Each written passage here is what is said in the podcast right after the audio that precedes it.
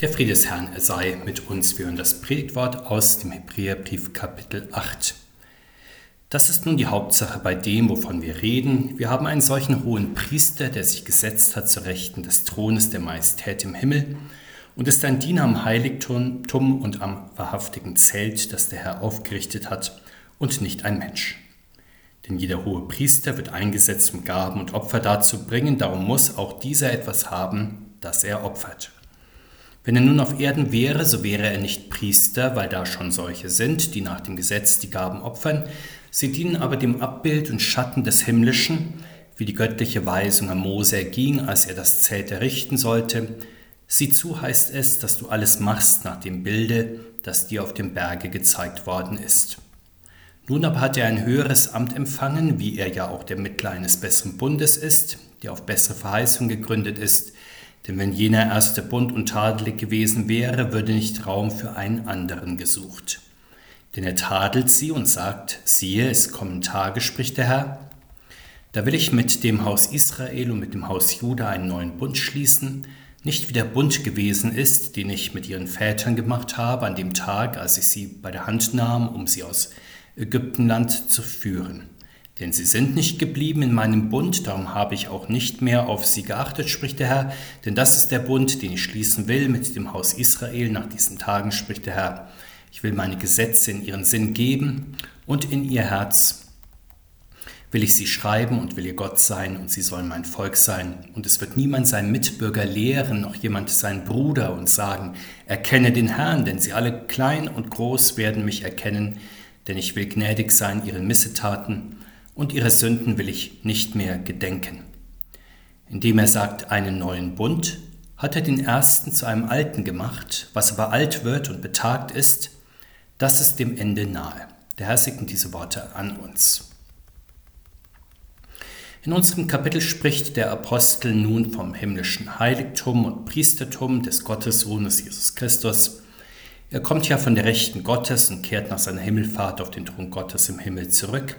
Insofern ist schon sein Amt ohne Gleichen, es ist himmlisch und insofern weiter haben über alle Ämter von Königen, Hohepriestern, Priesterkönigen, Theokraten, Cäsaropapisten, sich selbst vergottenden Diktatoren hier auf der Erde und anderen.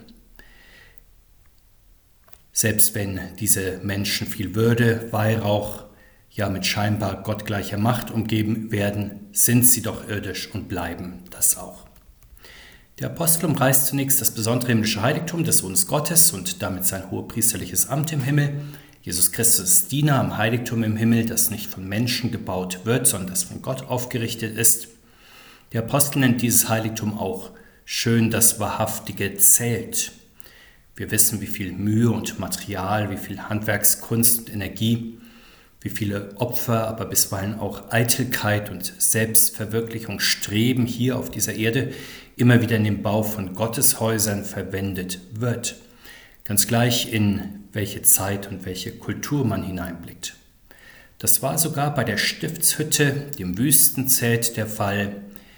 Diese wurde zwar auf Befehl Gottes errichtet, so wie Gott sich viele Gotteshäuser als einen Ort, an dem er in der Mitte der Sein gepriesen wird, durchaus gefallen lässt.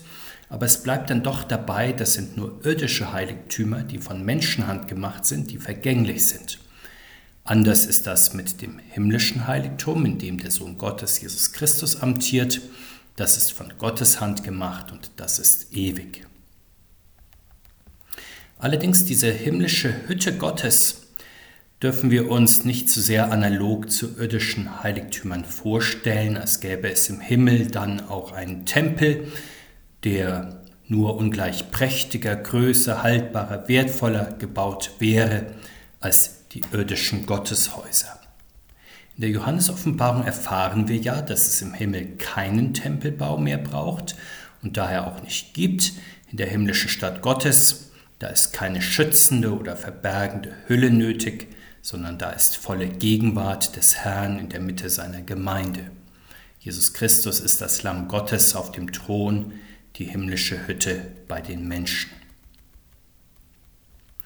Nun hat der Apostel im Kapitel 7 schon ausgeführt, dass das eine Lebensopfer des sündlosen hohen Priesters Jesus Christus ungleich größer und wirkungsvoller ist als die ständigen Tier- und Speiseopfer von Menschen, die sie teils für ihre eigene Sünde darbringen mussten im Opferdienst des alten Bundes. Dieses Lebensopfer des Sohnes Gottes hat der himmlische hohe Priester Jesus Christus ein für alle Mal auf Golgatha gebracht. Das ist das bessere Opfer des Sohnes Gottes als ewiger hoher Priester. Wie aber verhält es sich mit diesem Opfer? Bringt Jesus Christus nun beständig sein auf Golgatha vergossenes Blut im Himmel dar? Nein, das Opfer ist ja ein für allemal am Kreuz gebracht, es wird nicht wiederholt, auch das Blut von Jesus Christus nicht immerzu weiter vergossen, aber Jesus Christus sitzt auf dem himmlischen Thron als Lamm Gottes, der Sohn Gottes übt sein Amt als Priester, König und Lehrer seines Volkes im Himmel, also in vollkommener, strahlender, herrlicher Weise aus, in himmlischer Präsenz und Wirksamkeit, wodurch seine Herrlichkeit gleichsam direkt auf seine Gemeinde übergeht, so wie im Leib alle Kräfte direkt und vielfach unbewusst wirken. Wie aber verhalten sich nun die irdischen Heiligtümer und Ämter zu dem himmlischen Heiligtum und Amt von Jesus Christus?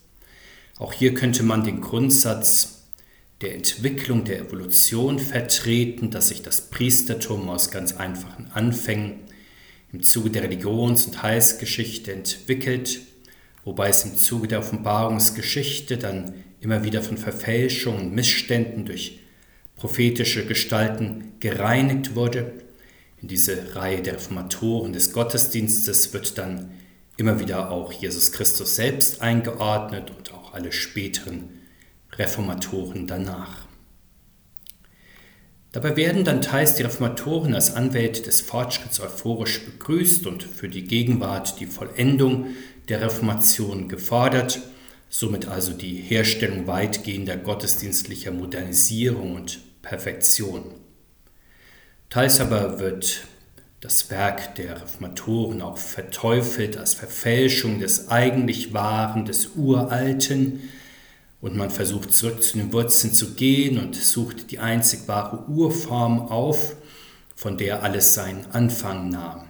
Sei es, dass man nur den reformatorischen Gottesdienst oder die lateinische Messe zu rekonstruieren versucht oder immerhin den Gottesdienst der Jerusalemer Urgemeinde oder den Gottesdienst im Salomonischen Tempel oder sogar in der Stiftshütte der Wüstenzeit. Doch diese idealistische Denkfigur ist unbiblisch und unsachgemäß, ebenso wie die Restauration des uralten, vermeintlich reinen Originalzustandes.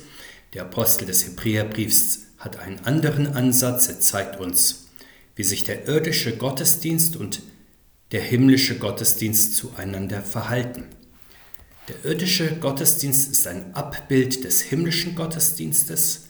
Der himmlische Gottesdienst ist das Urbild und das bleibende Vorbild alles irdischen Gottesdienstes. Der himmlische Gottesdienst nun soll maßgeblich für den irdischen sein und ihm den Stempel aufdrücken.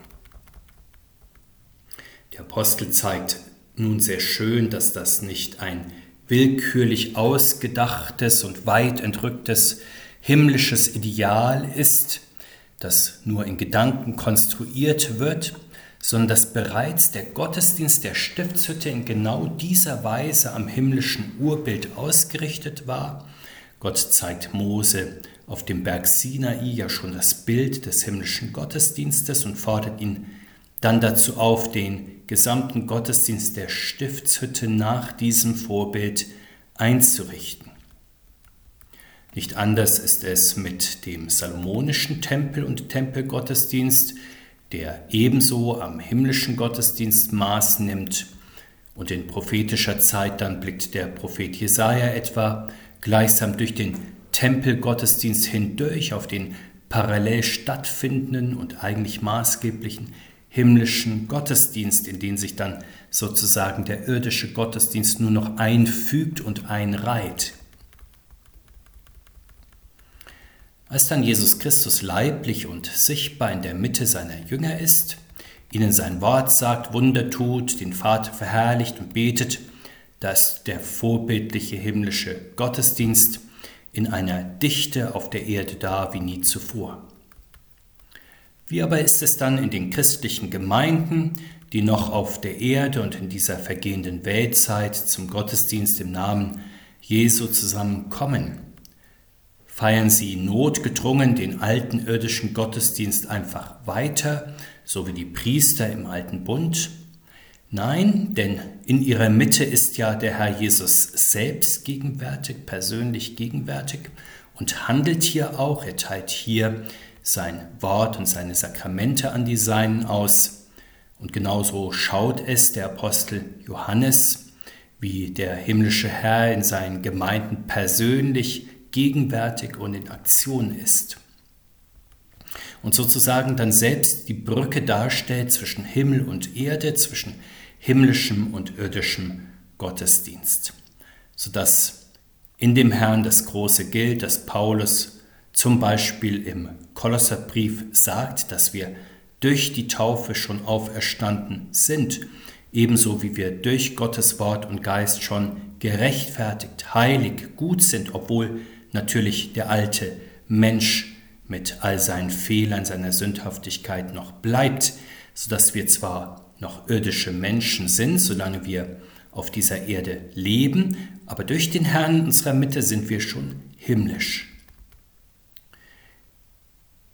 Weil der himmlische Herr im Gottesdienst des Neuen Testamentes, also in der Mitte seiner Gemeinde ist und sie immer wieder zu sich zieht, Deshalb ist die neutestamentliche Gemeinde ja auch ganz auf seine Wiederkunft und auf sein himmlisches Reich ausgerichtet, Deshalb betet sie immer zu, dein Reich komme, Amen, komm Herr Jesus.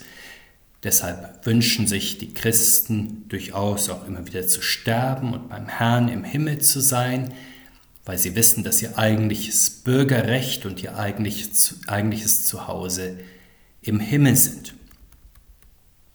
Und zwar hebt der Herr durch sein Wort und Geist die Sein schon in den himmlischen Gottesdienst hinein, aber Notgedrungen bleiben ja manche irdische Hüllen und diese sind dann nur Schatten und Abbild der kommenden Vollendung und Perfektion bzw. der himmlischen Vollendung und Perfektion. Denken wir hier zum Beispiel an die Notwendigkeit, die der bleibenden Härte des menschlichen Herzens und der geistigen Trägheit auch unter Christen geschuldet ist, dass das Wort Gottes eben in der christlichen Gemeinde beständig gelesen, gelehrt, gelehrt und gelernt werden muss. Im Himmel dann spricht der Herr sein Wort direkt in die Herzen und in den Geist der Vollendeten hinein, sodass es in dem Sinn keine Lehre und Ermahnung mehr braucht. Denken wir weiter an die Notwendigkeit, die der bleibenden Sündhaftigkeit auch der Christen geschuldet ist, dass der Herr eben seine Sakramente austeilt zur Vergebung der Sünden. Im Himmel dann wird das nicht mehr nötig sein, weil das Lamm Gottes seine Heiligkeit gleichsam direkt ausstrahlt auf die Verherrlichten, sodass sie höchstens noch der steten Ausheilung bedürfen. Denken wir schließlich auch an die Trägheit und Unbeholfenheit auch der Christen immer wieder zumindest beim Singen und beim Beten, im Himmel dann wird den Erlösten der Mund geöffnet werden, dass sie einstimmen in den vollkommenen Gottesdienst der Engel und der Heiligen vor dem Thron Gottes.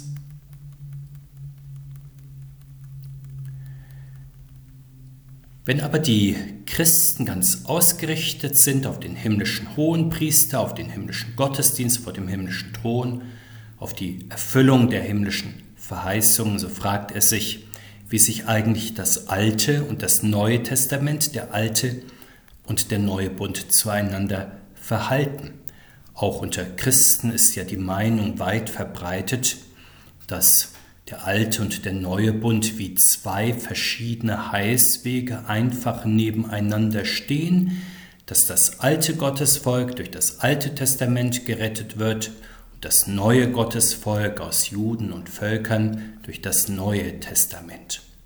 Wobei eine sehr große Zahl an Christen dann immer wieder diesem sowohl als auch doch nicht recht trauen mag und dann entweder zum alten Bund konvertiert der sie durch seine Autorität des Alters und des Originellen beeindruckt. Oder aber, das kommt auch sehr häufig vor, dass Christen in der Flucht nach vorne ernst machen wollen mit den großen himmlischen Verheißungen, erfüllt von lauter Ungeduld und nun im Namen des Menschen oder des Kampfes gegen Ungerechtigkeit, etwa Unfrieden, Armut und andere mehr, den Himmel auf Erden zu schaffen, versuchen, als Erleuchtete, vielleicht auch als geheiligte Menschen und Christen. Gerade die Neuzeit, die sich mehr und mehr vom Christentum abgekoppelt hat und in dieser Entwicklung und Bewegung auch noch anhält, zeigt ja immer wieder diesen Idealismus, diesen Utopismus, diesen ideologischen Aktivismus, der in beständiger Fortschrittsbegeisterung, der in Revolutionen den Himmel auf Erden und die Erlösung des Menschen durch den Menschen verspricht.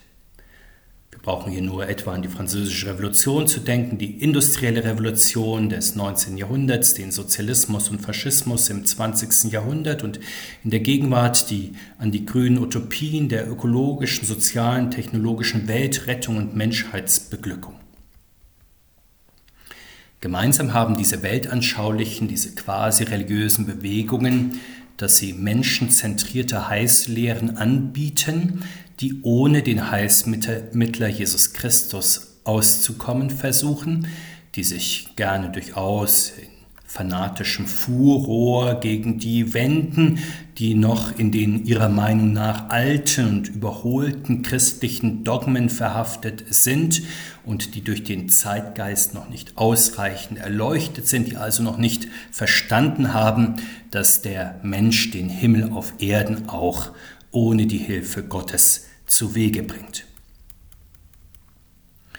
Die christliche Gemeinde dagegen wird bei dem besseren Bund bleiben, den Jesus Christus gestiftet hat und dessen alleiniger Mittler er ist, und das nicht nur gegenüber säkularen Ideologien, die meinen, ohne den dreieinigen Gott und die Heilige Schrift auskommen zu können, sondern auch gegenüber einer Bundestheologie, die auch im Raum der Kirche, der Theologie immer wieder vertreten wird, die dann auf der Grundlage vor allem des Alten Testamentes viele verschiedene Bundesschlüsse zählt, die auch nicht notwendig auf Jesus Christus als den endgültigen Bund zuläuft.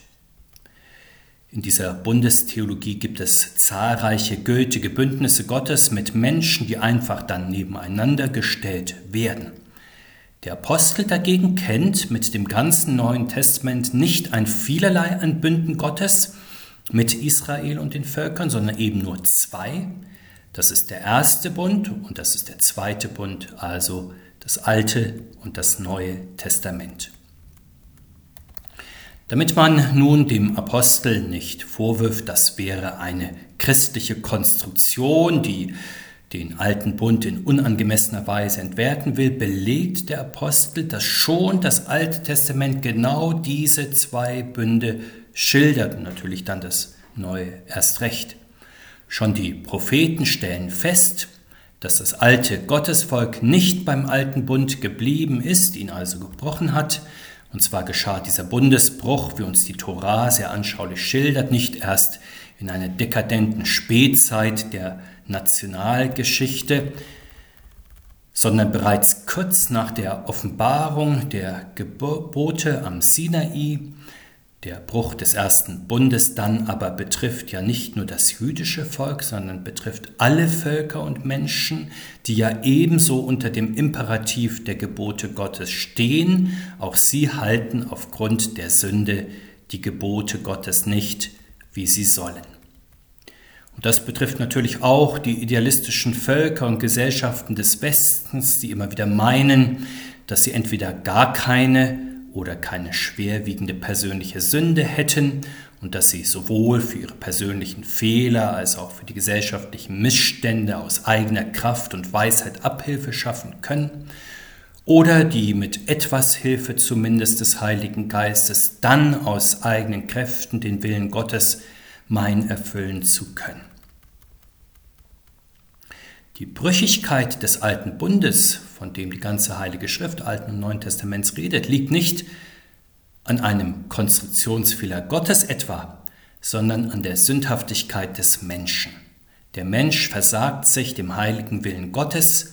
Durch die Korruption des Menschen ist der alte Bund brüchig geworden und wird es beständig mehr, ja kommt mehr und mehr an sein Ende. Und deshalb hat Gott schon im Alten Testament den neuen, den vollkommenen Bund verheißen. Diese Bibelstelle, die bekannteste Bibelstelle vom Propheten Jeremia, wird ja ganz ausführlich in unserem Abschnitt vom Apostel des Hebräerbriefs zitiert. Da sagt Gott selbst beim Propheten Jeremia von diesem neuen Bund, dass er anders sein wird als der alte Bund. Seine Besonderheit wird darin bestehen, dass Gott seine Gesetze in die Sinne und Herzen der Menschen schreiben wird, sodass er wirklich ihr Gott ist und sie sein Volk. Dann werden sie den Herrn in ihrer Mitte erkennen und er wird ihnen gnädig sein und ihre Sünden nicht mehr gedenken. Als der Sohn Gottes in Jesus Christus Mensch wird, da schreibt Gott sein Gesetz in das Herz des Gottmenschen hinein, da erfüllt er es ganz und gar, ohne dass ein Jota oder ein Tüttel davon weggefallen wäre. In Jesus Christus sind Gott und Mensch eins. Durch ihn werden Menschen im Wort Gottes auch gelehrt und brauchen nicht mehr durch andere Menschen ermahnt zu werden. Da erkennen Menschen den lebendigen Herrn in ihrer Mitte und erfahren wirkliche Vergebung der Sünden. Und so ist es ja bis zum heutigen Tag im neuen Bund, dass Christen nicht nur dem Wort Gottes begegnen, dass Menschen ihn ausrichten, sondern dem Herrn Jesus, dem Gottessohn selbst in der Mitte seiner Gemeinde, der durch sein Wort und Geist unter ihnen lebendig wirkt und ihnen als göttlicher Mittler die Vergebung wirksam austeilt, die er selbst erworben hat. Der Apostel stellt deshalb nicht erst für die Gegenwart, sondern schon für die Zeit des Jeremia fest, dass Gott mit der Verheißung des neuen Bundes den alten Bund nicht nur als alt und betagt bezeichnet hat, sondern sogar sein nahes Ende ausgerufen hat. Insofern ist die Unterscheidung zwischen altem und neuem Bund, altem und neuen Testament nicht nur eine neutestamentliche Unterscheidung, sondern das ist schon alttestamentliche Denk- und Redeweise. Sie ist vor allem aber auch sachgemäß, wie der Apostel Paulus feststellt, denn das Gesetz des alten Bundes dient ja dazu, die Sünde des alten Menschen einzugrenzen und den Menschen auf Christus vorzubereiten. Deshalb handelt der alte Bund mit dem alten, mit dem vergänglichen Menschen und zwar als unvermeidliche Erziehungsmaßnahme Gottes am sündigen Menschen, um auf Christus hinzuweisen. Insofern ist der alte Bund in seinem Handeln mit dem alten Menschen immer alt, er ist immer betagt und auch seinem Ende nahe. Und das gilt besonders für das Wirken des Gesetzes an Christen. Sie stehen durchaus ja auch noch unter dem alten Bund und unter dem Gesetz, sofern ihr alter Mensch betroffen ist, aber die Geltung und die Wirkung des Gesetzes enden für sie sogleich, wenn sie Jesus Christus im Glauben begegnen und ihn ergreifen. Und das tun sie im Glauben ja auch mehr und mehr und daher wird für sie der alte Bund auch alt, alt und älter, während der neue Bund für sie immer mehr an Kraft und Bedeutung gewinnt, je mehr sie seiner Vollendung entgegengehen. Der bessere neue Bund dann hat sein Ziel im Himmel. Dort mündet ja das hier schon angebrochene Reich Gottes ein ins Himmelreich, dann wird der alte, gebrochene, der irdische Bund endgültig vom vollkommenen himmlischen Bund abgelöst sein. Bleiben wir noch für einen Moment bei der Frage der besseren Verheißungen des neuen Bundes, von denen der Apostel spricht. Wir hatten schon gesehen, dass der neue Bund die Gegenwart des himmlischen Hohen Priesters in der Mitte seiner Gemeinde, sein himmlisches Heiligtum und das ewige Leben mit ihm im Himmel verheißt, während der alte Bund nur die Gegenwart des Wortes Gottes im menschlichen Priestern und Propheten in einem irdischen Heiligtum, in einem irdischen Land verheißen konnte. Aber man mag überlegen und fragen, gab es denn nicht auch im alten Bund schon Sündenvergebung?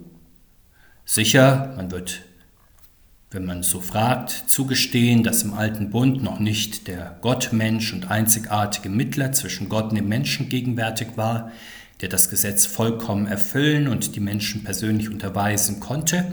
Aber man könnte meinen, dass es hier doch schon Vergebung der Sünde gab. Dazu war ja bereits der Opferdienst der Stiftshütte eingerichtet und dann auch des Tempels.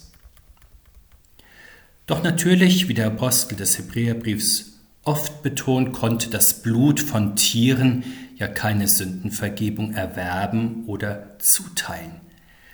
Das kann nur das vollkommene Opfer des sündlosen Gottessohnes Jesus Christus. Insofern gab es im alten Bund Vergebung nur durch den Glauben an das wirksame kommende Opfer des Gottessohnes. Und der Apostel Paulus stellt diesen Glauben ja bereits für Abraham fest, der den rechtfertigen Glauben hatte, und zwar in Form des Glaubens an den kommenden Herrn Jesus.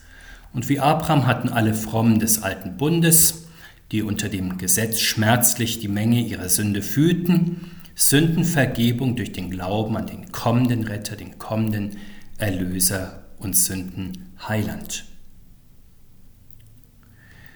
Auch dieser Punkt zeigt sehr schön, wie der alte und der neue Bund nicht lose oder gar zufällig irgendwie nebeneinander stehen, sondern nach dem Wort und Willen Gottes so verbunden sind, dass der alte Bund gleich nach seinem Bruch durch den Menschen nach einem neuen, besseren Heißbund rief, das ist der himmlische Bund. Und für die Menschen, die es ja auch unter Christen gibt, die sich sorgen, was denn aus dem alten Bund wird, wenn ihr, wie hier vom Apostel des Hebräerbriefs, als alt und zu Ende gehend bezeichnet wird, die vielleicht sogar versuchen, diese Redewendung oder die, diesen Wortgebrauch zu vermeiden, da kann man beruhigend feststellen, auch wenn der alte Bund immer älter wird, wenn er mehr und mehr seinem Ende entgegengeht, er wird dennoch aufgrund des Gesetzes und seiner unaufgebbaren Erziehungsaufgabe am alten Menschen seine bleibende Gültigkeit haben, zumindest solange die Erde besteht. Aber es bleibt dabei, er wird eben mit der Welt, die alt und älter wird, auch alt und älter, während der neue Bund an Leuchtkraft gewinnt, je näher die Wiederkunft des Herrn je näher der neue Himmel und die neue Erde, die himmlische Stadt Gottes bei den Menschen und die Ewigkeit kommen. Jesus Christus, er bewahre uns in seinem Frieden, heute und alle Tage und in Ewigkeit. Amen.